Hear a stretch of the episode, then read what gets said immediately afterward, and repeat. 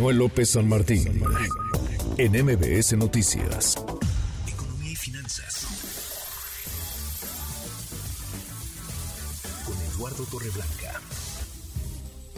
Lalo, qué gusto, qué gusto saludarte, ¿cómo estás? Igualmente, como siempre, Manuel, me da mucho gusto poder saludarte y poder saludar al público que nos, que nos escucha. Buenas tardes Muy a todos. buenas tardes, pues eh, crecimos poquito más, Lalo, de lo que se había anunciado en un inicio. El Producto Interno Bruto de México en 2023 eh, creció no lo que nos gustaría, pero mucho más de lo que se pensaba iba a crecer a inicios del año pasado, Lalo.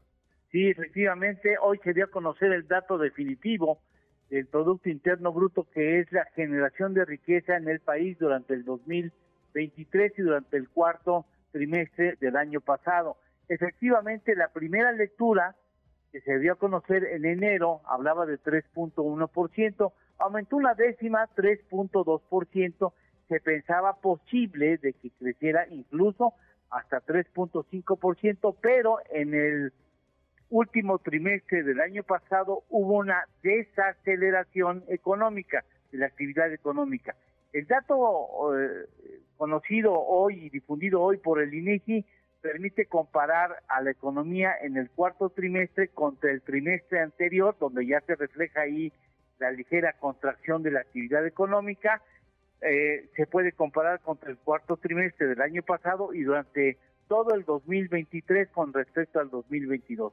En términos anuales es 3.2% el total, el sector primario, el campo creció 2.1%, el secundario, la industria, la manufactura, muy vinculados con exportación, creció 3.5% y el sector terciario, que refleja de mejor manera el mercado interno, 3.1%. Con respecto al trimestre anterior, con respecto al tercer trimestre, el PIB, el Producto Interno Bruto, creció 0.1%, muy poco. El sector primario se contrajo 1%, el secundario también se contrajo 0.1% y solamente el terciario pudo avanzar 0.3%.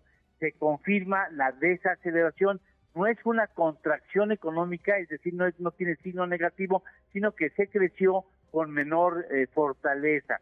Vale la pena mencionarle usted que el gobierno tuvo mucho que ver, ¿eh? porque echó toda la carne al asador en la construcción de sus obras emblemáticas, para que vean nada más de qué tamaño. En el primer trimestre, el sector de la construcción creció 3.6%. En el segundo trimestre, 13.7%. En el tercer trimestre, 24.6% y terminó el cuarto trimestre con 20.2%. Ahora bien, con respecto a los primeros cinco años de la actual administración federal, hay un crecimiento, es decir, entre finales del 2018 y finales del 2023, hay un crecimiento de 2.16%, es decir, en términos de promedio anual de crecimiento, no alcanzamos ni el medio punto porcentual, Uy. punto 43%. Y eso habla de que, bueno, de- de- no tenemos que ignorar, por supuesto, la existencia de la pandemia que implicó una contracción muy importante de la economía, pero el resultado finalmente pues no es bueno, esperemos que mejore en el 2024 para que ese punto 41%, punto 43%, perdón, punto 43% pueda crecer más. Pues ojalá, ojalá, Lalo, esperemos que este 2024 traiga un mayor crecimiento económico. ¿Qué más quisiéramos? ¿Postre? ¿Tenemos postre? Claro que sí, hicimos la comparación per cápita, es decir, si nosotros dividimos la cantidad de riqueza que generó la economía entre el número de habitantes en este en este país, tenemos que en el 2018, entre el 2018 y el 2023, hubo una contracción, es decir, la generación de riqueza implicó que en el 2023 nos hubiese tocado menos dinero que el que teníamos ya supuestamente, teóricamente, a finales del 2018. Mira, buen dato. Abrazo, gracias, Menos Lalo. 1.84%. Menos Gracias, 1.84. igualmente. Buenas tardes, buen Muy buenas tardes. Es Eduardo Torreblanca.